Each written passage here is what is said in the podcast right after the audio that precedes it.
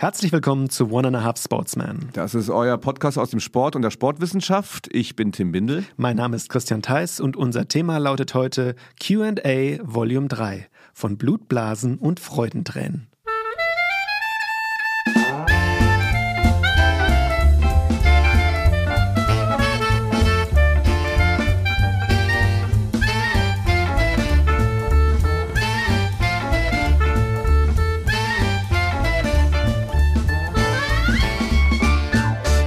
Ja, Tim. Hallo, mal zu zweit wieder. Ja, ja. Und wie viele Folge ist das jetzt? 35. Ja. In welcher Phase befinden wir uns? Ich habe mir gestern noch mit ähm, einer Doktorandin so ähm, Berufsphasen von Lehrkräften nochmal angesehen. Sind, wir sind so in der Phase der Routinebildung, würde ich sagen, oder? Also in der Resignation sind nee, wir noch, nicht, an, so, noch nie angekommen. Nein, überhaupt nicht. Aber so gewisse Routinen gibt es. Ich bin nicht mehr ganz so aufgeregt. Hoffentlich tut das äh, der Sache ähm, gut. Ja, warst du trotzdem. mal auf, aufgeregt am ja, Anfang? Ja, schon. Immer Doch, ich so. auch. Ja, total. Ja, ich auch. Aber das ging dann doch nee. irgendwie, kommt man ins, ins, ins Reden rein. So. Ja, Nee, da, da mache ich mir keine Sorgen mehr. Mir ist sofort aufgefallen, was ist denn mit deinem Bizeps eigentlich los? Du hast ganz schön zugelegt. Ja. Ach ja, ja, ja du. Was hast du gemacht?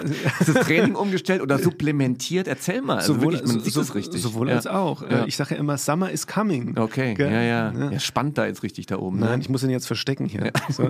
ja das ist tatsächlich so. Ähm, es ist in der Wissenschaft ja auch ein bisschen peinlich. Also Wissenschaftler mit so einem dicken Bizeps. Ich habe da bei mir selbst immer Probleme. Ich verstecke den da. Weil. Ja, du, man kann ja während dem, man kann ja während dem Workout äh, einen sehr intelligenten Podcast auf den Ohren haben. Ja, oder man sagt einfach, man betreibt Ethnographie im Fitnessstudio. Siehst du, das, war, das ist aber ein optimales Forschungsprojekt ja. für mich. Und, und was Jetzt kannst du mal aufhören, ja. so dahin zu schauen. okay. Nein. So. Ähm, aber wer mich kennt, weiß, dass das mit dem Podcast auf den Ohren während dem Training gelogen ist weil ich brauche dann irgendwie was, ja. was kracht während dem, während dem Workout. Also so die, die handeln aufeinander oder wie? Nein, Musik also, in den Ohren, die, Musik. Musik in den Ohren, ja. die da krachen tut. Ich höre so gern, ich höre so gern die Gespräche und die Geräusche in, in dem Studio, dass ich da gar nichts äh, auf die ja. Ohren mache. Ja, ja habe ich auch, mache ich auch, musste ich ja auch teilweise machen, ja. Aber wenn es dann um mein eigenes Training geht, ja, also ich, ich mag auch so den, den vermeintlichen Widerspruch zwischen den Körpern und zum Teil auch den Gesprächen, wenn die zum Beispiel gerade eine Klausur hatten oder sowas, ne? Und so zwei so super massive Jungs in der Umkleide sind und dann auch so die Sprache zum Teil so, Alter, ich habe überhaupt nichts verstanden. Alter, fünfte Aufgabe, Polymere, nie gehört. So, ja. weißt du? Und dann hast du echt so einen richtig krassen Pumper da am Start. Das, ich liebe diese Jungs irgendwie. Ich wollte gerade ja. sagen, und dann hier irgendwie so zwei krass aufgepumpte Jungs und dann Verhaltenspsychologie oder irgendwie sowas. Ich liebe ja. diese Jungs. Ich mittlerweile mache ich auch immer so hochachtungsvoll, auch gestern wieder, wenn sie diese 50 Kilogramm Räder da gemeinsam hochstemmen, so ich das super. Ja, ja ich finde das toll. Besser als wenn sie auf der Straße rumhängen würden. So, das war schön, schön von oben runter, richtig. Genau. Ja. Nee, ich habe mir in unserem Intro heute, ich habe mir drei Punkte gemacht ähm, so bin ich eigentlich gar nicht. Wer mich kennt, weiß, ich bin ja eigentlich immer sehr vorbereitet. Wer kennt aber, dich eigentlich? Du sagst das öfter, ne? Wer ja, ich habe doch ja. viele, ich glaube, uns kennt beide, dich? Tim. Nein, ich glaube, durch diesen Podcast, äh, die Hörerin, man kriegt schon so einiges mit. Okay, die kennen uns? So, so ja. ein bisschen, glaube ich schon. Okay. So, okay. Ja. Ich dachte, nee. du meinst jetzt nur deine Eltern und mich. Ach so, das sind die einzigen Leute, die mich kennen. Meine Eltern und du, ja, genau. äh, nein, weil ich habe gedacht, wir sind heute zu zweit und es, äh, ja, straft mich keine Lügen. Ähm, wir haben schon irgendwie was zu besprechen. Ja, und äh, QA, heute unser Episodenthema. Lange, lange Zeit ist her, seit das letzte QA, Question and Answer, dran war. Ich habe es jetzt gar nicht parat, wann es war, aber es ist einige Episoden her und es ist einiges aufgelaufen, ähm, von wissenschaftlich interessant bis freizeitlich humoristisch werden wir heute einiges an Feedback hier aufarbeiten. Das ist sehr schön. Du hast hier drei Punkte gemacht, hast du gesagt. Willst du die drei Punkte noch nennen? Ich habe dich da unterbrochen. Eben. Ach, das hat man nicht verstanden, wie ich das gemeint habe. Nee, glaub nicht. So im, also Punkte im wahrsten Sinn des Wortes. So Punkt, Punkt, Punkt. So ah. Leer, Leerstelle. Ah, ich dachte, ah, okay, ich habe eine Liste gemacht, Nein, ah, vorbereitet. Sehr gut. Nee, ja, ja, dann nicht. muss man aufklären. Ja, muss ja. man aufklären. Also ich habe hier drei Punkte. Was? Also ich habe dreimal auf die Punkttaste gedrückt hier auf der Tastatur. Ja. Und, das ist äh, überhaupt nicht dein Ding eigentlich, ja, ne? Genau. Ich arbeite ja gern damit. Also ich, ich kenne die Fragen nicht, die jetzt auf uns zukommen. Du kennst sie schon, du hast sie vorsortiert. Und manchmal finde ich es auch immer öfter ganz angenehm unvorbereitet in was reinzugehen und dann von der Spontanität zu leben. Hoffentlich gelingt's. Das, das kann man. Man muss allerdings, glaube ich, einen Grundschatz von Intellekt in dem jeweiligen Thema haben, sonst ist man ganz schön auf dem falschen Fuß erwischt. Aber da mache ich, Wir mir, sind gespannt. da mache ich Das mir sind- bei dir keine Wir Gedanken. sind, wir sind gespannt. Wir, Ja. wir testen das. Aber das klang schon wirklich gut hier mit ähm, Blutstränen und, ne, wie war's nochmal? Blutblasen. Blutstränen und Freuden, Freudenblasen. Blutstränen und Freudenblasen. Andersrum, ja. Ja, ich- äh, Blutblasen, Freudentränen. Ja, schöne, ähm, schöne Sachen kamen hier zurück. Und ich würde sagen, wir gehen auch äh, schon mal einen Block weiter und gucken mal, was es so Neues gibt. Da gibt es nämlich was Schönes und wir gehen in the News. Ja,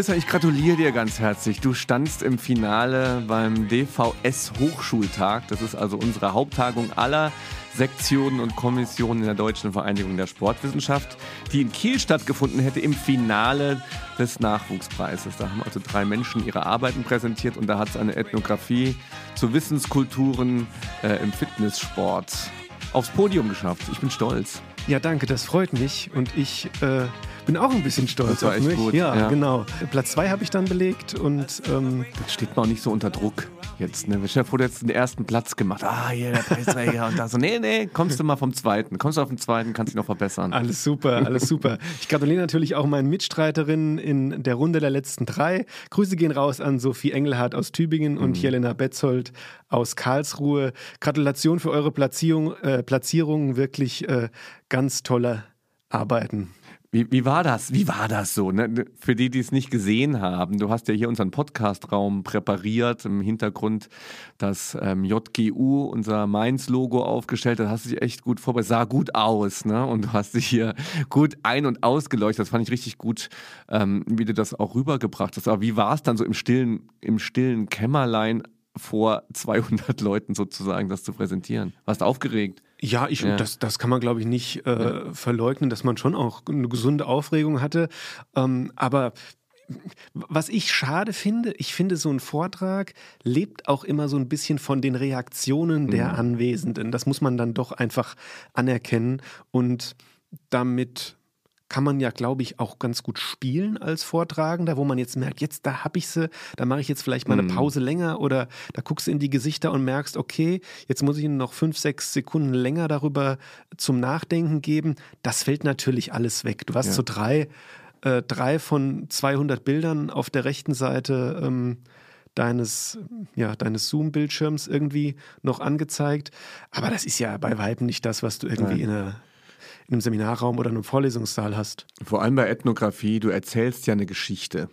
Also es sind ja, es sind ja nicht ähm, tabellarisch dargestellte, wissenschaftlich nüchterne Ergebnisse, ohne das jetzt diskreditieren zu meinen, aber da, da muss ja, da, du erzählst ja auch, das ist ja eine Beschreibung und dann will man ja auch Leute damit ja nicht zwingend unterhalten, aber mitnehmen auf die Reise und dann braucht man auch die Reaktionen so. Ne? Und, aber ich glaube so auch anhand der Reaktionen beim Nachfragen ähm, konnte man doch sehen, das war echt interessant. Die Leute waren mitgenommen so. Ne? Man hat das man hat's echt gemerkt. Es ist ein spannendes, ist einfach ein geiles Thema und das war echt cool.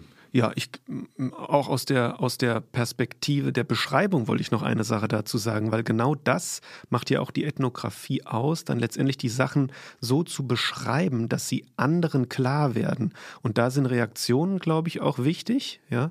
Aber auf der anderen Seite ist natürlich diese diese Ethnographie, auch insbesondere in der Sportpädagogik, ja jetzt nicht was, was jede zweite, was jede zweite Dis irgendwie ausmacht. Ja. Und deshalb glaube ich, ja, ist es was Besonderes und ich habe mich äh, gefreut, ähm, ja, mein Promotionsprojekt, das übrigens den Titel trägt, für all die es noch nicht wissen, Wissenskulturen von Jugendlichen im Kontext Fitness. Ich dehne das jetzt hier nicht aus. Wir machen, wenn das ganze Ding fertig ist, ganz, ganz sicher eine äh, extra Episode in der ich äh, ja meine Dis euch allen da draußen und meine Ergebnisse vorstelle. Da freue ich mich jetzt schon drauf, aber ja.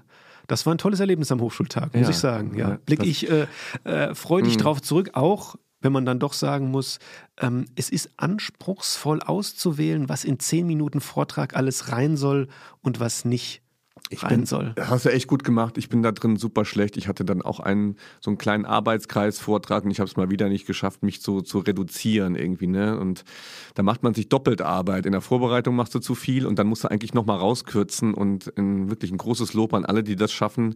Zehn Minuten, vier Folien, ein Ergebnis, schöne Diskussion, Punkt. Ne?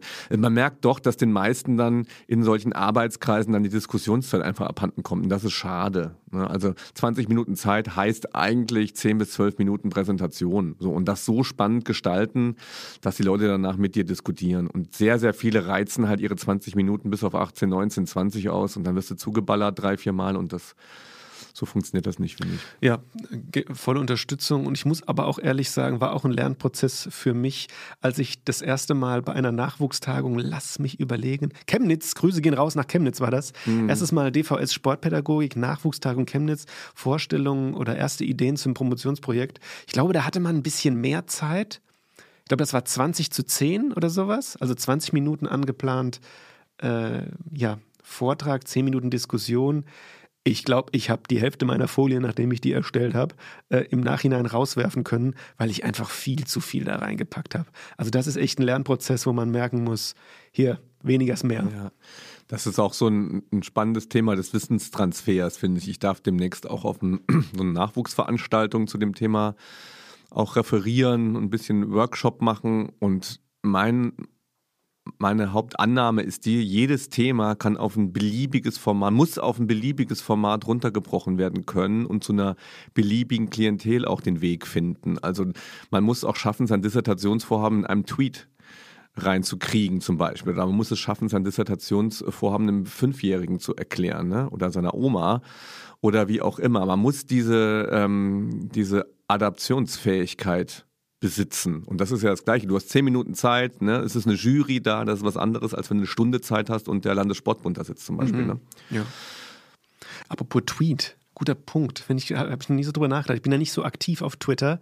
Äh, wie viel Zeichen ist nochmal ein Tweet? Ich weiß es nicht. Ist das 200? Ich bin auch, bin auch nicht aktiv. Ich wusste nämlich, ich habe mal eine Pressemitteilung gelesen, als Donald Trump noch amerikanischer Präsident war und der war ja sehr aktiv auf Twitter. Darf er nicht mehr. Oder? Genau, darf er jetzt nicht mehr.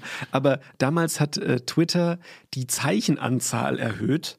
Hm. Ja, man munkelt so auf äh, Druck des äh, amerikanischen Präsidenten. Und dann gab natürlich einen Aufschrei, warum, um Gottes Willen, äh, muss denn Twitter die, die, die Zeichenanzahl für einen Tweet erhöhen, mhm. während Donald Trump US-Präsident ist. Ja, ja. ja, okay.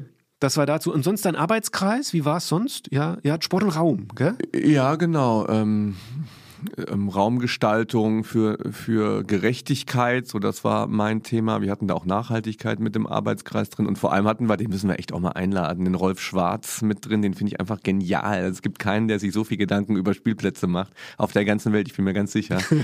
und das ist echt super, auch wie der vorträgt und was der macht. Und ähm, äh, genial, den müssen wir unbedingt mal holen. Ja, schön. Und ich äh, sende auch nochmal zwei Grüße nach draußen, weil wir hatten nach meinem Nachwuchspreis am Mittwoch, am Mittwochabend noch einen, ja, einen ethnografischen Arbeitskreis. Juvenile Bewegungskulturen, Ethnographie in der Sportpädagogik.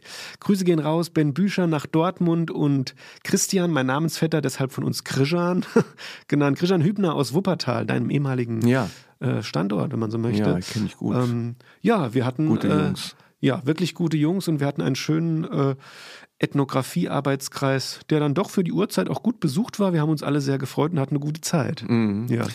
Um es abzuschließen, es war natürlich total traurig, wenn dann sowas äh, läuft wie auch dein Nachwuchspreis und man kommt dann hier in dein Kämmerlein rein und niemand ist da. Ne? Dann, wir haben so ein bisschen noch gefeiert mit ein paar Leuten. Ach, das ist, ja. ich freue mich so, wenn die Tagungen wieder richtig losgehen und man sich dann in den Armen liegen kann. Ja, es ist halt auch so, dass dieses, ich meine, man muss ja dazu sagen, es geben sich alle mal sehr, sehr viel Mühe mit Wonder mm. Me und diesen ganzen äh, Meet- und Connecting-Tools. Aber sind wir doch mal ehrlich, dass zwischen den Vorträgen auf dem Flur und dann abends bei einem Kaltgetränk, das ist einfach ein informeller Talk, der viel gewinnbringender ja. ist als das Digitale. Und jetzt haben wir euch genug gelangweilt mit Hochschultag und solchen Sachen. Genau, und oder? wir gehen aus ja. äh, The News raus und äh, bald geht's los mit euren lieben Fragen.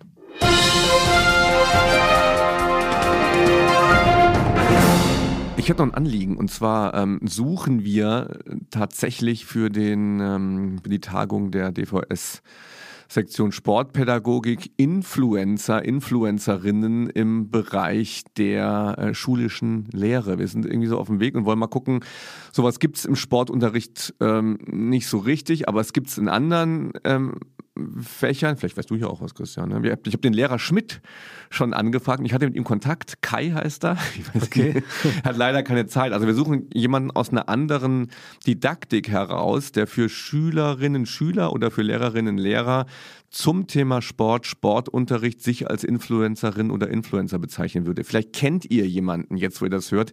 Mail bitte sofort an mich, tbindel.uni-mainz.de. So jemanden würden wir gerne einladen. Christian, habe ich... Ja, eine, ich habe gleich zwei äh, kritischen Blick aus einer anderen Disziplin. Ja, über den, über den, Tellerrand ah, wollen wir gerne okay. schauen. Ja, ich habe falsch eingeleitet, ne? dass wir aus ja, Bereich, genau. Stimmt nicht.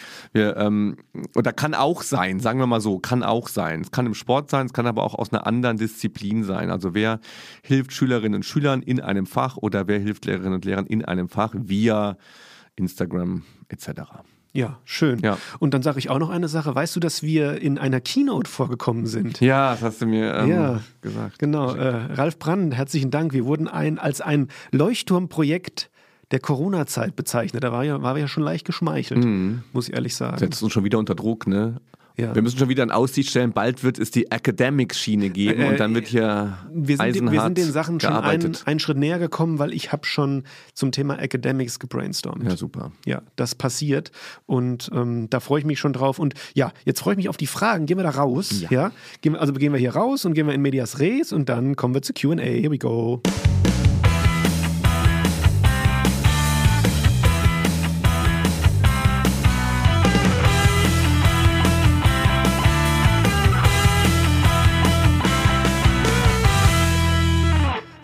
Machen wir das heute? Wir machen das so, dass ich hier die ganzen Fragen von euch, also übrigens, alle, die heute nicht vorkommen, es tut mir leid, wir haben nur Zeit vielleicht so für, mal gucken, wie viel Zeit wir überhaupt haben. Ich habe hier, ich glaube, zwölf mitgebracht. Ähm, wird wahrscheinlich wird wahrscheinlich eng, dass wir die auch alle behandeln können. Alle anderen äh, habe ich ja auch schon schriftlich beantwortet, mache ich ja immer.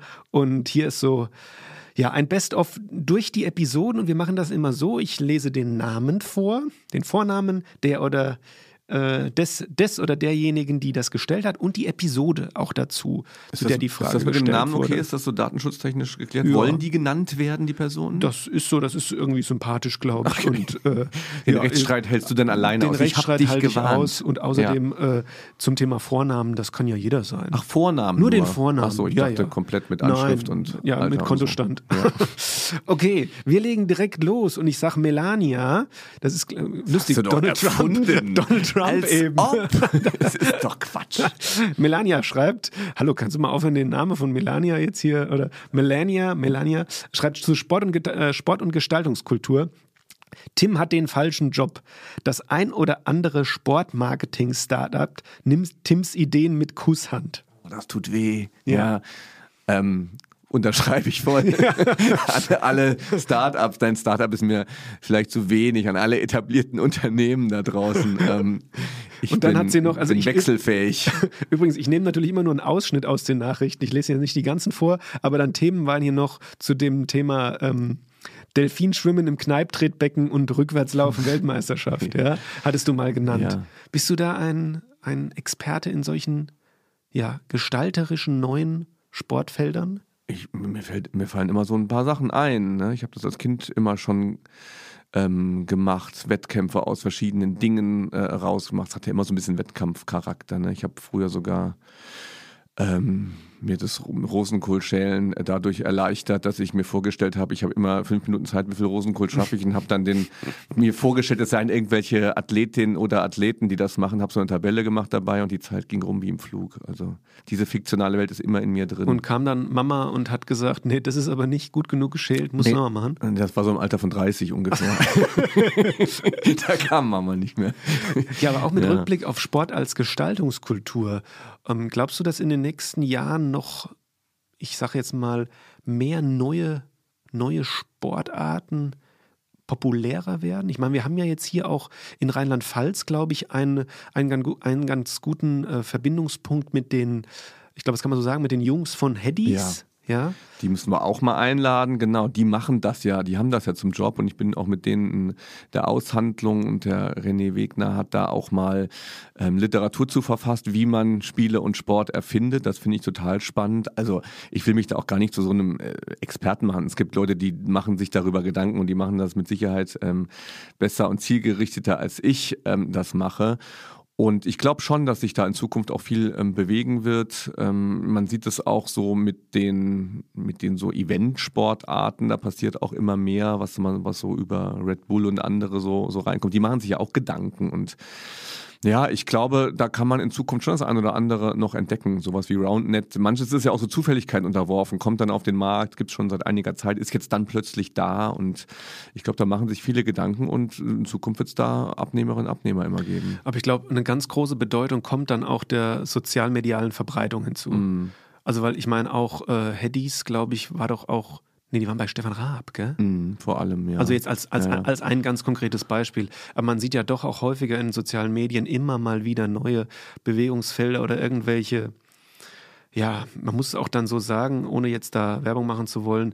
Red Bull ist ja auch so ein ganz großer ähm, mm. Förderer von, ähm, ich sag jetzt mal, ich glaube, vermarktungsfähig ist das ja. richtige Wort. Vermarktungsfähigen Bewegungsfeldern. Ich würde das auch gern hier in die Ausbildung bringen. Jetzt, wo der, unser Bachelor of Arts äh, reakkreditiert und neu aufgestellt wird, ähm, finde ich es wichtig, dass so diese die Kompetenz in der Gestaltungsfähigkeit im Sport auch geschult wird, weil damit kannst du dich später selbstständig machen. Du musst diesen, diesen Sportmarkt mitgestalten. Ich glaube, das wird in Zukunft auch wichtiger werden. Ich weiß nicht, ob ähm, neben die etablierten Sportarten ähm, dann noch viele weitere Ideen treten werden. Also, aber es gibt zu wenig, es gibt immer noch zu wenig Anbieter eigentlich. Ich glaube, da könnten wir gut ausbilden mit so einer Expertise, die wir hier auch im Institut haben. Das ist doch ein schöner Ausblick. Ja. Und dann können wir direkt schon weitergehen zu unserer nächsten Frage, die aus dem Themenbereich kommt, warum Sport studieren? Cause baby, now we got bad blood. You know it used to be mad love. So take uh, a look what you've done. Uh, Cause baby, now we got. Ja, Christian fragt, mein Namensvetter, Grüße gehen raus. Warum Sport studieren? Fragezeichen. Leute, wieder mal geiles Ding, schreibt er. Ich glaube, er meint die Episode. Äh, aber zum Thema, warum sich Sport studieren immer lohnt. Was gibt es Schöneres, als mit Blutblasen an beiden Füßen nach dem ersten Mal in Spikes nach Leichtathletik 1 noch mit dem Auto nach Hause fahren zu müssen? oh Mann, ja. ja, hier kommt unsere Blutblase dazu. Ja. ja was gibt es da Schöneres? Ich glaube, es gibt erstmal gibt es erstmal gibt's viel Schöneres, als das zu machen. Aber hast du auch so ähm, Sachen erlebt, Christian? Ich, ich denke gerade mal über die Blutblasen nach und versuche so ein bisschen mein Sportstudium. Also ähm, das letzte Mal eine richtige, also Blutblase bin ich, glaube ich, nicht so anfällig, aber Blasen an den Füßen ab und an. Ich hatte letzten neue Sport, also jetzt äh, relativ recently, äh, habe ich neue Sporteinlagen bekommen und die rechte hat mir nicht gut getan. Da habe ich bei meinem ersten Lauf mir echt eine richtig, so richtig an der, an der Fußsohle, da mhm. hatte ich mal mhm. wieder das letzte Mal eine richtige Blase mir gelaufen. Ja, also passiert schon. Mhm. Aber im Sportstudium. Turnen nicht, ich erinnere mich daran. Ähm, Rektoren, ich hatte da die Blasen an den Händen, weil ich diese, diese Laufkippe da äh, nie geschafft habe und ich, immer wieder geübt habe und ja, alles. Ja, ja, Touren auf alle Fälle, aber Reck, diese Turnerei, aber Reck nicht. Ich am Barren. Ach du lieber Gott, hier, ja. ähm, um, hinterer Oberarm. Ach ja, stimmt. Ja, ja, wo dieses, ja. was hat man da nochmal gemacht? Oh Gott, Rolle? Ja, also so, ich schon.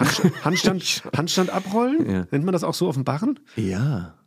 Ja, sowas musst du dann machen. Oh, Junge, Junge. Ja. Also ja, da, das, da hatte ich auch im. Also Finger gebrochen nach einer Flugrolle hatte ich auch mal. Oh, okay. Ja. Muss man ein bisschen die Hände, dumm sein für. Die, also nee, die Hände stehen nee, ich glaube, so zwischen den Matten so aufgekommen. Schlechter Aufbau, ne? Sportlehrerin, Sportlehrer draußen aufpassen. Ja, aber macht, man, ja. man muss auch dazu sagen, also auch während meines Studiums sind doch also das kam mehr als, mehr als einmal vor, wesentlich häufiger, dass einige Mitstudierende äh, doch zwei, drei Semester teilweise mhm. ausgefallen sind. Die waren dann fast weg. So. Ja, ja. Man hat das Gefühl, die waren weg, weil die sich irgendwo dann verletzt hatten und dann so, irgendwie sind die Mitstudierenden mehr präsent in der Praxis, also in, in, äh, ja, in praktischen Kursen als in der ja, als wenn sie in theoretischen Kursen irgendwie nur neben einem sitzen. Mhm. Ist dann doch irgendwie so. Hier latschen die ja auch manchmal so mit Krücken dann rum, ne? Immer, hast immer irgendwie einen, der ja irgendwie Kreuzbandriss und hier Turnen oder da äh, Skifahren oder irgendwo, ne? Tun sie sich was.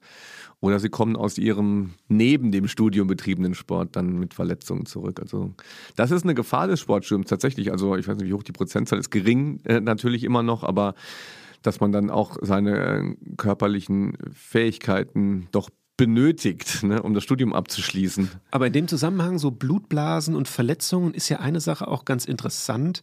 Wie sieht es denn aus, Tim? Auch äh, vielleicht mit eine Frage an dich als Institutsleiter. Ich weiß nicht, wie weit du da was mit zu tun hast. Wenn Leute eine bestimmte Disziplin nicht ähm, aufgrund von ja, Einschränkungen, sage ich jetzt mal, persönlichen Einschränkungen nicht ähm, ablegen können oder mhm. daran teilnehmen können, können sie dann trotzdem Sport studieren? Ja, also gibt es ja auch immer wieder. Man ja. kann also ähm, auch mit, ja, es gibt für, für bestimmte ähm, attestierbare Beeinträchtigungen, wie zum Beispiel eine Sehbehinderung oder sowas, gibt es ja auch ähm, dann ähm, andere Anforderungen. Man kann auch Teile äh, in, in bestimmten Sportarten, wenn es zum Beispiel mit der Ausdauerfähigkeit äh, medizinische Problematiken gibt, dann auch ersetzen. Das sind aber alles immer Einzel- und Sonderanträge, die dann gestellt werden müssen. Ähm, meine Erfahrung ist aber, dass wenn es dann Goodwill der Studierenden gibt, man die auch ganz kreativ dann auch noch durchs Sportstudium im Grunde bekommt. Und ich persönlich bin sowieso jemand, ähm, der, der sagt, das muss auch de körperlich defizitär möglich sein, ein Sportstudium zu bewältigen. Ja. Das gehören viele andere Dinge. Kreativität und Gestaltungsfähigkeit haben wir schon gehört dazu. Okay, Wunderbar. Ähm, mit Blick auf die Uhr gehen wir nochmal eine weiter. Und ähm, zur Folge Vorbilder im Sport. Peter, ich denke, das heißt Peter, also wenn man es zusammenschreibt, Peter schreibt, ich spiele seit ich klein bin Tennis und habe als Kind Jugendlicher immer Serena Williams cool gefunden. Vielleicht war sie auch sowas wie ein Vorbild. Bezüglich eurer Folge Studiums über Vorbild, nee, bezüglich eurer Folge im Studium, so meint er das, glaube ich. Bezüglich eurer Folge habe ich mir im Studium ähm, Vorbilder im Sport angehört. Und mir ist aufgefallen, dass wenige meiner männlichen Freunde, glaube ich, weibliche Vorbilder haben. Echt spannendes Thema. Serena Williams ist voll cool, auf jeden Fall. Ja. Ja, ich bin auch ein Riesenfan von ihr. Wenn man ihr auch auf Insta folgt, die ist scheiß cool.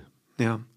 Und da ähm, wenn ich Tennisspieler gewesen wäre, wäre sie mit Sicherheit auch ein Vorbild ähm, gewesen, welcher Power die an die Sachen rangegangen ist und trotzdem eine Gelassenheit dabei, also eine ganz tolle Sportlerin. Aber genau, das war ja unser, unsere Frage auch im Podcast. Gibt es eigentlich weibliche genau. Vorbilder für Männer? Ja, es ist, hm. es ist natürlich auch so, dass wenn du dir viele Sportarten anguckst, dass dann wenn man jetzt auch über den Sport hinaus guckt, sind ja Vorbilder nicht immer nur aufgrund ihrer Sportart Vorbild, sondern es wird hm, ja immer ja. mehr auch ja. der Lebensstil, die in Anführungszeichen Sympathie und Authentizität ja, relevant. Ja. ja. Und da ist natürlich für viele, insbesondere junge Leute, ich sage das auch aus der Perspektive Vorbilder im Fitnesssport, aber ich glaube, das kann man auch gut übertragen, sind natürlich Leute, Vorbilder, die ein in Anführungszeichen erfolgreiches Leben repräsentieren, mhm. die gewünschte Ideale oder gewünschte ja, gewünschte Dinge sich eigen, ihr eigen nennen.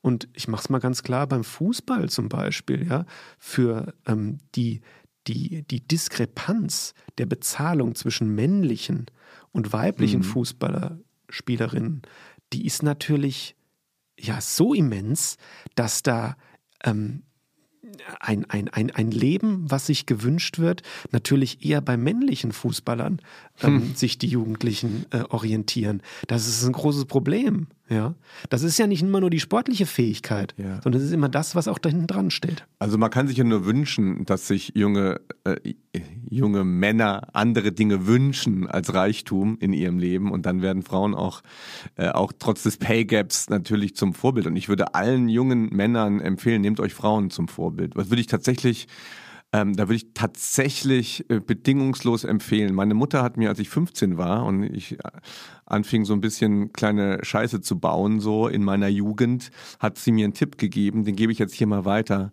Halt dich an die Mädchen. Mhm. Und das finde ich tatsächlich so. Ähm, Jungs, äh, auch Mädchen lesen mehr, in der Schule sind noch ein bisschen kreativer und die so Jungs, Jungs mit 14, 15, 16 zusammen ist echt manchmal super lost. Und dann, ähm, wenn du dich da so ein bisschen an die Mädchen hältst, an die coolen Mädchen, dann merkst du, ähm, dass vieles von dem, von dem, wovon du denkst, das gehört zum Leben dazu, so sich aneinander reiben und dissen und verarschen, dass das da nicht so eine Rolle spielt. Natürlich mit Ausnahmen, sehr plakativ so, aber ähm, da stehe ich zu. Das ist auch vollkommen okay, dass du dazu stehst aus deiner Perspektive. Ich glaube allerdings, dass dieses Argument auch hinsichtlich ähm, Geld, ja, und Erfolg im Leben einfach ganz, ganz schwer jungen Menschen gerade ähm, zu verkaufen ist, dass das nicht wichtig ist. Mhm. Weil was ist denn das Argument? Du musst in der Schule lernen, damit du einen ordentlichen Job kriegst, damit du ordentlich dein Leben bewältigen kannst. Das ist doch eine Leistungsgesellschaft, die immer, die immer härter wird, die immer ja konkret Leistung fassbar machen möchte im Sinne von Zertifikaten und Noten mhm. und Potenzialanalysen. Ja, dann ich kann den jungen Menschen schwer einen Vorwurf machen. Ja, insofern ist es ja gut, dass, ähm, dass immer mehr Frauen auch in die äh, geldmäßig zu messende erfolgreiche Richtung Absolut. gehen oder dass wir in der, in der, Politik, in den Medien, das ist ja längst überfällig. Wir sind ja Gott sei Dank in einer in eine Phase reingekommen, ähm, wo das Weibliche dann doch äh, viel häufiger in Sphären auch zu erleben ist, in denen es vorher nicht zu erleben war. Also ich habe das jetzt mit meiner 13-jährigen Tochter und die ist wirklich richtig froh, ähm, dass jetzt viele äh, Netflix-Produktionen, ähnliches, ähm, das checken. Und es gibt tatsächlich äh, Filme, da, da, spielen mehr Frauen als Männer mit. So. Und wenn ich an meine Jugend äh, zurückdenke, undenkbar. Undenkbar. Letztens noch mal einen der ersten Filme äh, Penelope Cruz äh, gesehen oder, oder wurde mir berichtet, ich habe es gar nicht selbst gesehen ähm, das Frauenbild auch noch bei Bodyguard oder in den frühen 90ern, so wo ich dann jugendlich war, da, da tauchten, da gibt es ja auch so einen Indikator. Wann sind zwei Frauen in einem äh, Hollywood-Film miteinander am Bildschirm zu sehen und es geht nicht im Gespräch um Männer. So, da gibt es, ich weiß nicht, wie der heißt. Ähm, aber dieser Indikator, der war verheerend damals. Das kam fast war so gut wie nie vor eigentlich. Ja. Ne? Und insofern finde ich die ganze feministische Bewegung, und ich will jetzt nicht zu weit gehen, auch, auch die feministische Außenpolitik, die ja jetzt auch ein, ein Thema geworden ist, absolut unterstützenswert. Die ist absolut unterstützenswert und ich möchte einen, äh, einen Side-Fact noch bezüglich deines Filmkommentars loswerden. Ähm, der hat mir so ein bisschen ja, die Augen geöffnet ist jetzt groß gesagt, aber der hat mich schon so ein bisschen wach und interessiert werden lassen, auch wenn ich jetzt nicht im Filmbusiness zu Hause bin. Ähm, und zwar war es, ich glaube, von einer Hollywood- Agentur. Also es wurde auf alle Fälle thematisiert, wie schwer es Hollywood-Schauspielerinnen haben, wenn sie alt werden. Hm. Alte Männer in Filmen werden überall gebraucht, so war der Konsens. Mhm. Kapitäne auf Schiffen, ja, alte Zauberer, Schulleiter, ähm, irgendwelche Könige, ja. Aber alte Frauen mhm. haben es ganz, ganz schwer. Mhm. Und auch, ich will jetzt wirklich nicht zu sehr in die Tiefe gehen. Wir haben natürlich auch im Hintergrund eine wirklich große äh, politisch globale Problematik schweben, über die wir noch gar nicht gesprochen haben. Es herrscht Krieg. Und für mich ist das auch zum Teil ein Problem falsch verstandener Männlichkeit, was da herrscht. Und man könnte mal den Gedanken durchspielen, ob es tatsächlich nicht nur ähm, Frauen an der Macht sein dürften. Das könnte, den Gedanken könnte man mal durchspielen, ob das nicht vielleicht besser wäre, wenn man mal zumindest für ein paar Jahrzehnte sagen würde, das haben Männer echt in den letzten zehn Jahren verbockt und mhm. aus Frauenperspektive wird jetzt Reparation verlangt sozusagen. So, jetzt gibt's mal, jetzt geht's mal ein paar Jahrzehnte mal anders zur Sache und dann müsste man mal sehen. Aber ähm, das ist jetzt wirklich so ein bisschen rausgehauen. Ähm, da müsste man noch ein bisschen Forschung betreiben an dem Punkt.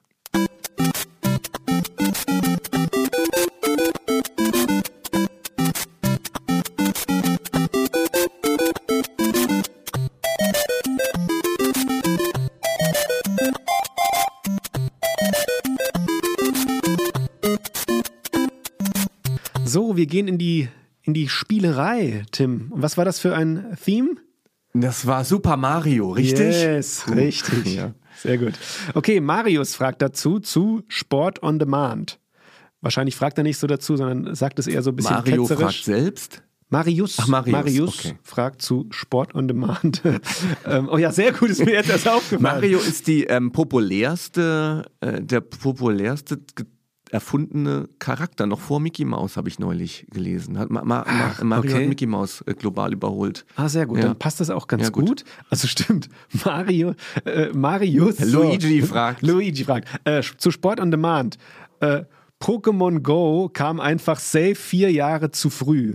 Was war während Corona? Was ein Fail, Nintendo, schreibt er. Ja. Total, ja. ja. Also wenn man sich überlegt, 2016, ja, ich habe extra nochmal nachgeguckt, es sind mhm. nämlich wirklich vier Jahre gewesen.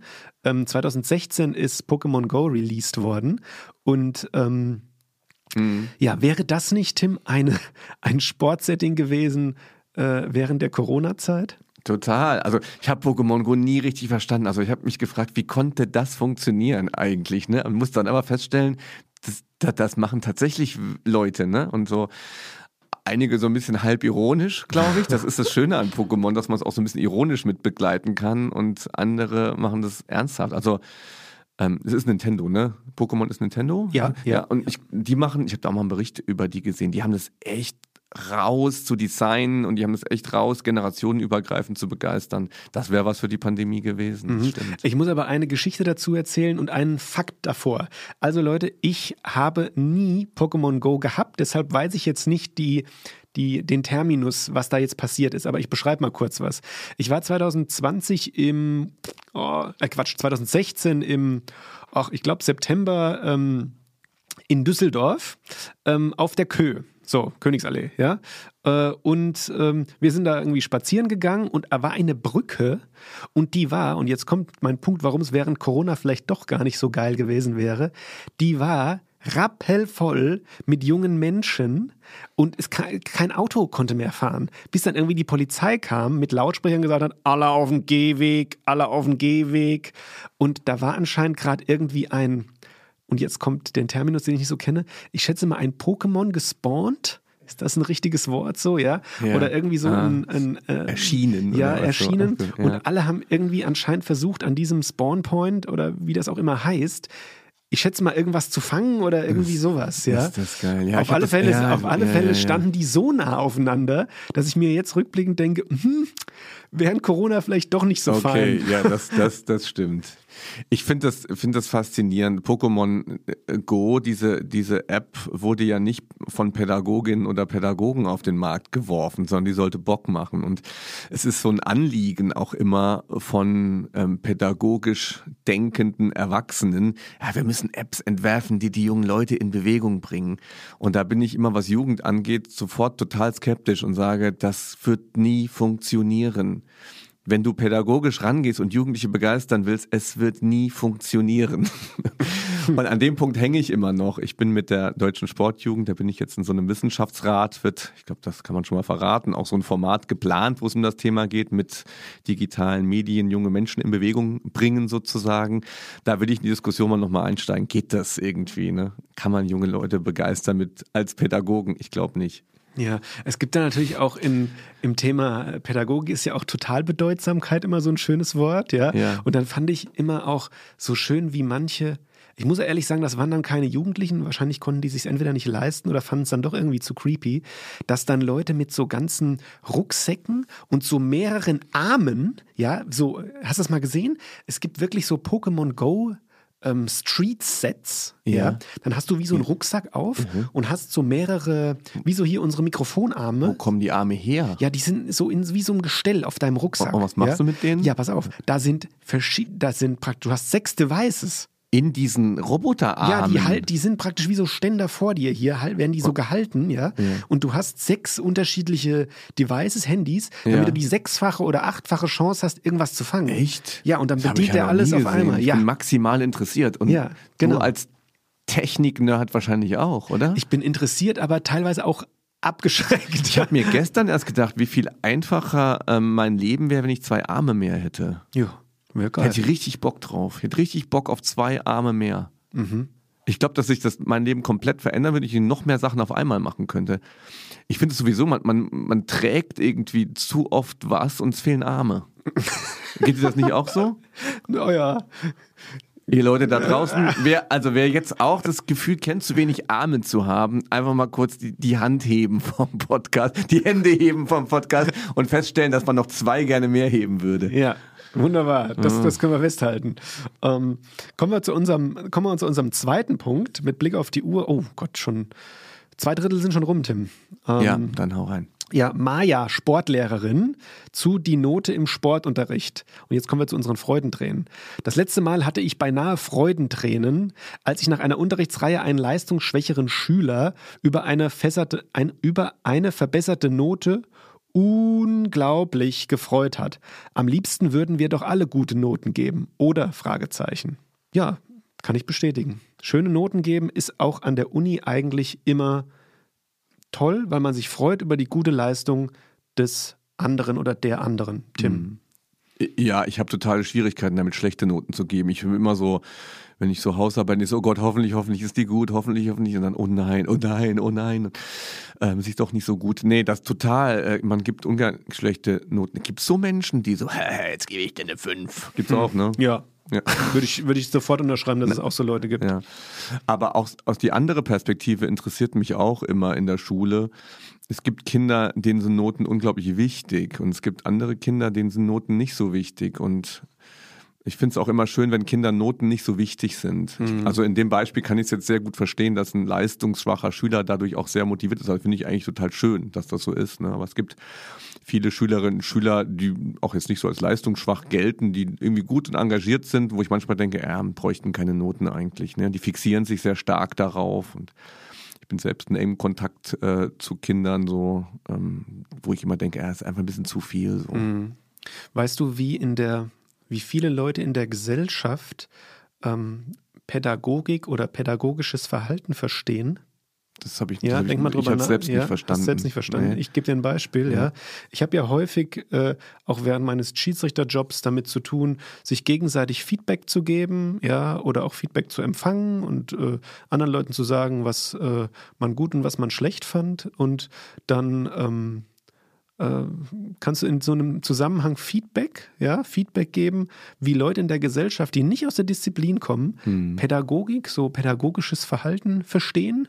Was ist pädagogisches Verhalten? Ja, genau, okay. Ich sag's dir einfach, ja. Du, äh, wahrscheinlich. Ähm, ich fühle mich gerade wie in der mündlichen Prüfung, wo alles aus dem Ruder läuft. Also ja. viele Leute in der Gesellschaft, ähm, oder zumindest mit denen ich auch so zu tun habe, glauben, dass pädagogisches Feedback geben, ja, mhm. Feedback ist, wo man äh, ah, nicht ehrlich genug ist, auch mal negative Sachen ja. anzusprechen. Und ich bin eigentlich immer sehr klar in meinem ja, Feedback. Ja, und ähm, okay ich bin sehr klar in meinem Feedback und sag mir, was mir nicht passt.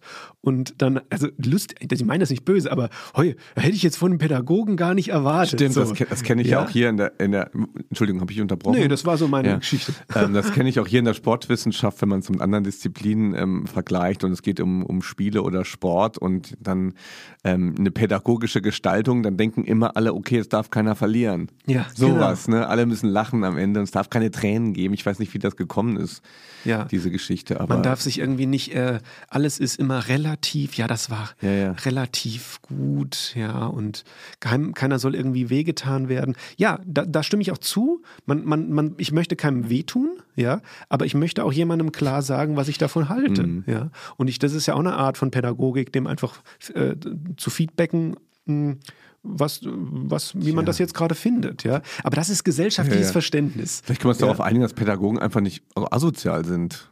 Ja, ne? so, genau. Wie, ja. wie, andere. Weil es gibt ja auch, es gibt ja auch durchaus Feedback, das verletzend ist, was dann auf persönliche, auf persönliche Ebene gibt. Und das ist dann definitiv nicht pädagogisch, finde ich auch, ja. Ich gebe dir gleich mal ein schönes pädagogisches Feedback, mein Freund. Gib mir mal ein schönes pädagogisches Feedback rechts ja. und links. ja. You've got to pump it up, don't you know, pump it up. You've got to pump it up, don't you know,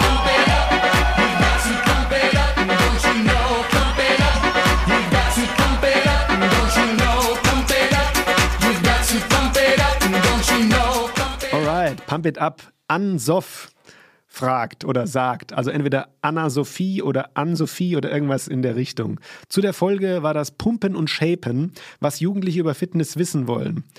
Ähm, falls du, in Klammern Christian, mir was dazu sagen kannst, würde gern für meine Bachelorarbeit wissen, inwieweit Jugendliche illegale Substanzen zu sich nehmen, um Fortschritte zu machen. Fragezeichen. Ja, hatte ich damals schon beantwortet. Da gibt es einen relativ neuen Bericht von ähm, Ach ja, Okay, da gibt es einen relativ neuen Bericht zu. Den werde ich in die Kommentare schreiben, ähm, dass der Drogenkonsum von Jugendlichen auf einem Allzeit äh, tief ist, aktuell. Also illegale Substanzen in jeglicher Form, zumindest laut der Statistik, die mir hier vorliegt, ist auf einem Allzeittief, unter 0,1 Prozent. Irgendwie auch ein bisschen traurig. Was da ist denn los mit den da Jugendlichen da, Empfehlungen mit den? Jugendlichen da draußen? Tja, aber auch in meiner Zeit im Feld, also im Fitnessstudio, muss ich dann doch sagen, dass ähm, natürlich die Supplementierung, also die Nahrungsergänzung, doch zum ja, zum, eigentlich zu, nur zu einem, wahrnehmbar, zu einem wahrnehmbaren Teil auf äh, äh, legalen Substanzen beruht. Inwieweit die sinnvoll sind und oder gesund steht noch auf einem anderen Blatt, das äh, kann man klären, ja. Aber die Nahrungsergänzungen von Jugendlichen im Fitnessstudio, so wie ich das wahrgenommen habe und erfragt habe, sind wirklich auf ja, dem Boden des Gesetzes aktuell beruhend. Hast du schon mal eine Kreatinkur gemacht? Ja. Ja. Und wie funktioniert es bei dir? Äh, Es ist äh, erschreckend gut. Ja, bei mir auch. Ja. Verrückt, oder? Es ist äh, Wahnsinn. Ich habe mich hier sportmedizinisch schon mal rückversichert. Wir können weitermachen. Ja. siehst, du, siehst du meinen Bizeps? Das ist krass, ne? Also Ja. wo, Ja. äh, 15 Prozent äh, Gewichtssteigerung bei dem, was man da so drücken kann, ist da auf jeden Fall drin, ne? Also, als ich das das erste Mal gemacht habe, habe ich gesagt, das, das, Ja. ist doch nicht jetzt hier wahr. Ja. Hm. BCAA Ja. vorm Training, EAA nach dem Training. Ja, also, nee, das Da ist kriegt man Mundgeruch von. Das ist Ehrlich? gut, Ja. Oh, das wäre nichts für mich. Ja. Das mag ich nicht.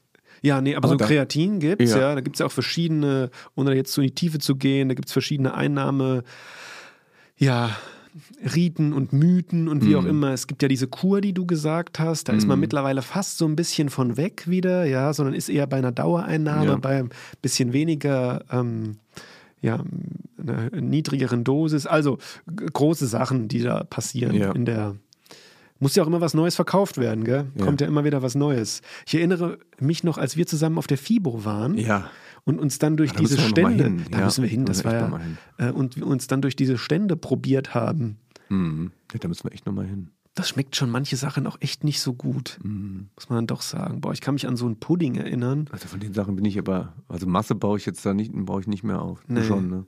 Ja, ich will, also das mag ich nicht so. Ah. Also das ist, wenn, du- wenn, wenn, wenn, wenn, wenn ich wirklich so ganz, ganz, wenn ich das jetzt zu meinem Leben machen würde, so Masse aufbauen, hätte ich ein Riesenproblem mit. Mhm. Also so im Sinne von Massephase so richtig überm, äh, ja, überm denk, wir- Kalorienbedarf. Ja, ich ja. denke, wir schneiden die letzten drei Minuten einfach raus.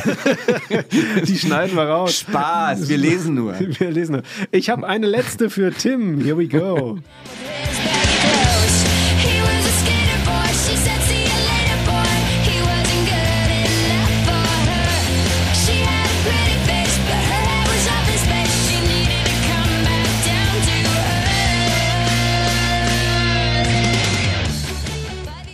ist ja sowieso mein größter Geniestreich, dass ich mit diesem Skateboarden äh, verbunden werde, wo ich nichts kann. Und mir diese Ja, jetzt pass auf. Es, schreibt nämlich jetzt Theresa, schreibt, Oh äh, also ich schätze mal, sie hat dein, sein, dein, ähm, deine Diss wahrscheinlich gelesen, ja, Äh, weil sie schreibt äh, zu unserer äh, Folge Sportpädagogische Ethnographie, was guckst du, war das die Folge, äh, Tim war doch auf dem Streetballplatz, bietet sich da nicht ein kleines Battle zwischen euch an? Boah. Woo! Oh, das ist Gute geil. Idee. Uh, das ist wirklich spannend so, ne? Ob du mit deinen, du bist technisch wahrscheinlich gut. Ich habe schon nie Basketball spielen Ja, siehst ne? du mal. Ja, sollten wir echt mal machen. Ich, ich habe halt Körper. Ich weiß Vielleicht muss ich doch nochmal Masse vorher Ich weiß aufbauen. nicht. Und der, der Körper gegen Technik kommt, ich würde mal so aus, ins Blaue rein sagen, das, ja, Moment, das schaffe Moment. ich. Es, ah, uh, wow, sheesh. ähm, äh, würde ich mal, würde ich Ja. mal hart entgegnen und würde erstmal fragen, ähm, in was für einer, also spielen wir klassisch 1 gegen 1 oder schießen wir aus, also machen wir ein Auswerfen da oder sowas? geht schon los, das ist mir scheißegal. Scheiße, das Ding muss einfach. Das bestätigt mich in meiner Annahme, dass ich das schaffe, dass du fragst, wie wir das machen. ja, es gibt ja Nee, verschiedene äh, äh, Spielformen. Schießen schlecht bin ich und ich habe überhaupt keine Kondition. Also es wäre aber echt mal interessant, aber Wir könnten uns ja in unseren äh, Ethnographie-Disziplinen messen. Ich weiß aber, dass du in meiner gewinnst. Ich glaube, du hast, Mm. So, ich glaube, du hast wesentlich mehr Kraft als rein übers ich Bankdrücken. glaub, ja, ich glaube, du hast mehr Kraft als ich. Aber ja, das weiß ich nicht. Vielleicht gibt es auch Überraschungen, wenn wir das machen würden. Aber wie wäre es denn, wenn wir ähm, Streetball gegeneinander spielen, aber jeder darf sich eine Person noch nehmen und ich nehme Henning Hanisch. Ah, Flying kann Henning. der das noch? Kann, lieber Henning, kommst du noch vom Boden weg? Und du darfst dir auch jemanden aussuchen. Okay, dann. Äh, Aber er muss schon mal hier im Podcast gewesen sein.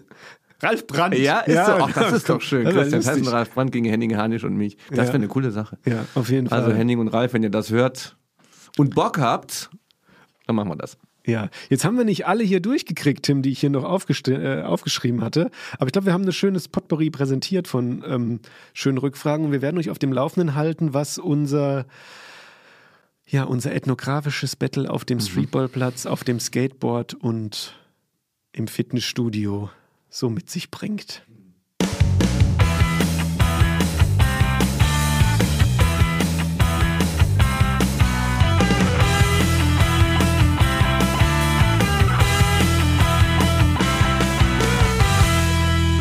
Ja, also erstmal vielen Dank für die ganzen Rückfragen oder ja, kleinen Inputs, die ihr uns auf den unterschiedlichsten Wegen von WhatsApp, Facebook, Insta bis Mail. Ähm, ja, danke euch. Ja, kam jetzt wieder nur eine kleine Auswahl dran, aber ihr wisst ja, ich beantworte alles, auch wenn es manchmal ein paar Tage dauert. Vielen Dank dafür, Christian. Äh, wie ihr es vielleicht wisst, ich beantworte nichts davon. Ja, äh, ich ja. leite dir manchmal weiter. Ja? Ich leite dir Okay. manchmal weiter, wenn es was mit dir gibt. Ja, ich habe lang nichts mehr bekommen. Ja. Wir müssen übrigens bald, äh, falls Judith Frohn das hört, den Ausflug ins Saarland machen. Da hat Judith Frohn noch gewonnen. Es Oh. gibt doch eine Reise mit Tim Bindel ins Saarland. Wird die medial begleitet? Muss, ja klar, Ah, ja, ja, okay. Lang nicht mehr über. Wir, können wir mal eine extra Episode über Saarland machen? Da ähm, vielleicht. Ja. Sport im Das Saarland. ist vielleicht auch äh, eine Academics-Folge für zwar nicht Sportwissenschaftler, sondern Geografen. Geografen. Ja. Ja. Ich habe gestern im Fitnessstudio in Mainz laufen ja tatsächlich einige rum aus dem Saarland, muss man ja sagen. Ich habe gestern im Fitnessstudio einen gesehen mit einem Abi-T-Shirt aus dem Saarland. Mhm. Ähm, wie hieß es nochmal? Irgendwas mit Abit-Urpilz. Abit-Urpilz stand drauf. Weißt du, Karlsberg-Urpilz ist das Bier im Saarland. Oh, okay. Abit-Urpilz. Hätte ich jetzt nicht auf Anhieb verstanden, Ja. muss ich ehrlich zugeben. Ja. Das ist immer, das ist auch immer eine Sache da mit diesen Abi-Sprüchen. Ne? Was immer, war ich denn nochmal? Hast du, weißt du dann noch? Abi, nee, ich weiß es nicht mehr. Äh, Es war schlecht. warte mal, warte mal. Äh, ich weiß meinen noch. Ja, Ja. soll ich sagen? Ja. Ja. Äh, hast du Abi, bist du König. Ah. Verstehst du? Bist du Assi, bist du König. Ja, das Hast oh, du Abi, bist du mm. König. Ja, genau, so war auch mein Blick damals. Ja. Ich mache mir manchmal so, so Gedanken, ähm, als wie 2001 hätte ich vorgeschlagen, Osam Abi Laden. Ui. Wie findest du den? Schlecht, ne? Ja. Aber das muss, ich glaube, auf so einem Abi-Shirt muss es schlecht sein. Oder ist es, an alle Leute, die Abi gerade erst gemacht haben, bitte schickt uns nochmal eure Abi-Sprüche und sagt mal, ob die schlecht sein müssen, ob das ein, extra ein Anspruch ist. Ich weiß gerade gar nicht mehr, was sonst noch so zur Auswahl stand. Äh, Corona auch, Abi hör, mit Abstand die Besten. Weißt Oh, du? das finde ich lustigerweise ganz, Findest das ich ganz gut. Ja. Ja. ja, schickt mal ein paar Sachen da rein. Ist immer, ey, doch, ganz, das ist ein eigenes Genre irgendwie geworden. Ne? Abirona. Ach, lieber Himmel. Äh, Ein, Dank, ein, ein ganzer Kerl dank Abi. Kennst du das noch? Ein, das war, glaube ich, eher so in den 80ern bei meiner Schwester oder sowas. Ein ganzer Kerl dank Schappi, das war Hundenahrung. Oh Gott, bin ich alt. Rausschneiden. Wir hatten noch mal äh, Tabila Rasa oder irgendwie Ach, sowas. Wir Himmel. sind weg vom Fentisch. Irgendwie sowas. Also, ja, also wir hatten auch ein paar zur Auswahl und ich war, ja, ich, ja, mich kannst du nicht so einfach begeistern ja, für ja, solche okay, nee, Sprüche. dann lassen, Ja. müssen wir auch kein Abi mehr machen jetzt. Genau, ja. aber wir haben eine neue Mhm. Kategorie, Tim. Ja. Äh, genau, wunderbar. Und wir äh, gehen in unsere neue Kategorie, die da heißt. Das faule Ei. Wir haben es ein bisschen geklaut, obwohl es jetzt auch nicht äh, unbedingt ein Patent darauf gibt. Ich würde nur mal den Podcast ähm, Ausnahme der Rose erwähnen. Linus Volkmann und Felix Scharlau betteln sich da in einem Quiz immer am Ende der Folge. Letzte Folge war übrigens im Benjamin Blümchen. Reinhören lohnt sich. Ausnahme der Rose. Und das ähm, haben wir adaptiert. Und auch hier gibt es jetzt ein Quiz. Das nennen wir das faule Ei. Denn ähm, in fünf möglichen äh, Lösungen auf eine Frage verbirgt sich ein faules Ei. Also eine Sache stimmt nicht. Wir haben es Ja. nicht geskriptet, müssen wir auch ehrlich dazu sagen. Ja. Ich, bin, ich weiß nicht, was Ja, jetzt genau. passiert. Du weißt nicht, was passiert und wir machen es ein bisschen abwechselnd.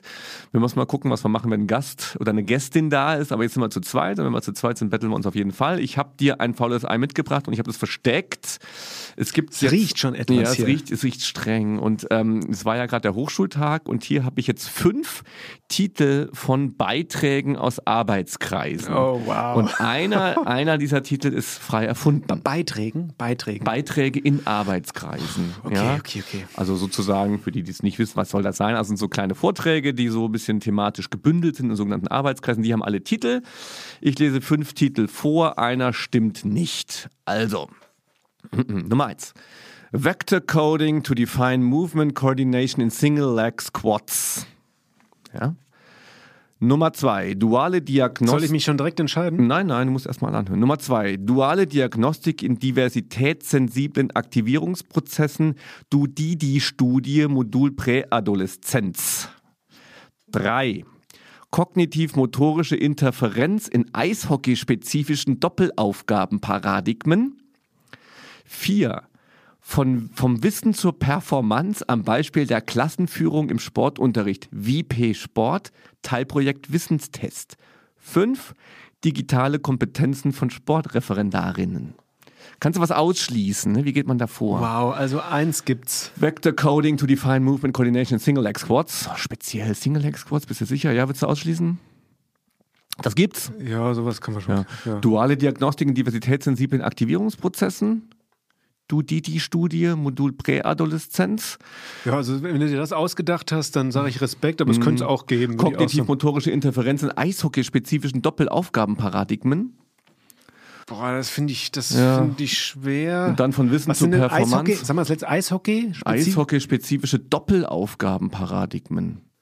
Also da würde ich jetzt, da, da Mhm. kann ich mir nichts drunter vorstellen, ja? Von Wissen zu Performance am Beispiel der Klassenführung im Sportunterricht. Ja, WP ja, Sport. nehmen wir. So kann heißt, geht, gut, ne? ja. Und digitale Kompetenzen von Sportreferendarinnen. Ja, vielleicht habe ich mir das ausgedacht. Das Ja, einfach, das, ne? das, also, das, äh, ich, also entweder drei, Kognitiv-motorische also Interferenz das Eis- das Eishockey- Doppelaufgabenparadigmen. das also, Eishockey hätte ich mir aber geil ausgedacht dann. Das hättest ja. Mhm. du dir geil ausgedacht, finde ich schwer.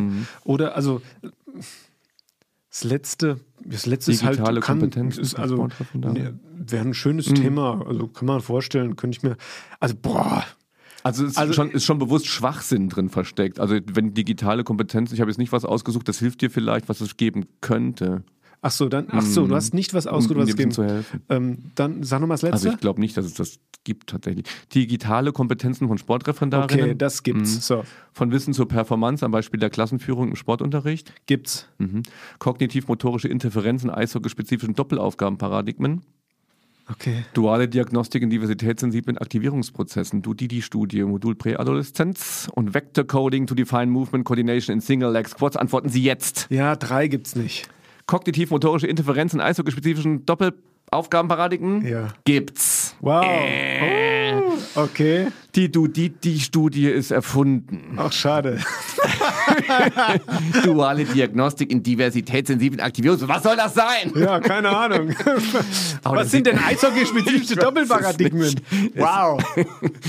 Aber da sieht man mal, was für ein Quatsch wir da alle machen, oder? Ja, sehr schön. Gute, Ja, gute, okay. gute, klar. Also ich ähm, habe dich gekriegt. gu- gute, äh, Kategor äh, gute Kategorie hier. Gefällt mir. Mhm, Ja. Ja, ich bin Du, gespannt, wie Du, du kannst die, also von Hanni schon, da musste ich auch so ein bisschen schmunzeln hier. Bei Ja. du Didi. Das ist ja fast eine Beleidigung. Du Didi. Du Didi. Ja. Ah, habe ich dich dran gekriegt, das freut mich. Jetzt Ja, musst du schön. mich das nächste Mal dran Ich krieg dich kriegen. das nächste jetzt Mal haben wir dran. mal so einen so. richtigen Battle hier. Das war das erste Mal das faule das Ei. faule Ei. So, Tim, das erste Mal wieder zu zweit. Und ein paar schöne Fragen hatten wir aufgearbeitet. Ja, ich finde diese Folgen ab und zu wirklich gut und wichtig. Und Ja.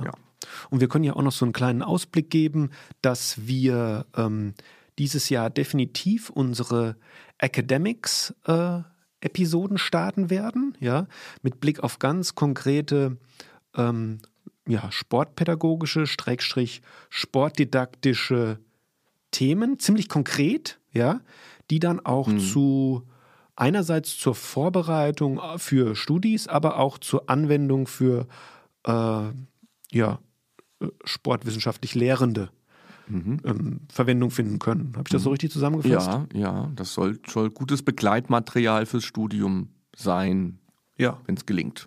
genau. Und wir laden uns dazu ja auch Expertinnen und Experten zu den einzelnen Themenblöcken ein. Ne? Genau.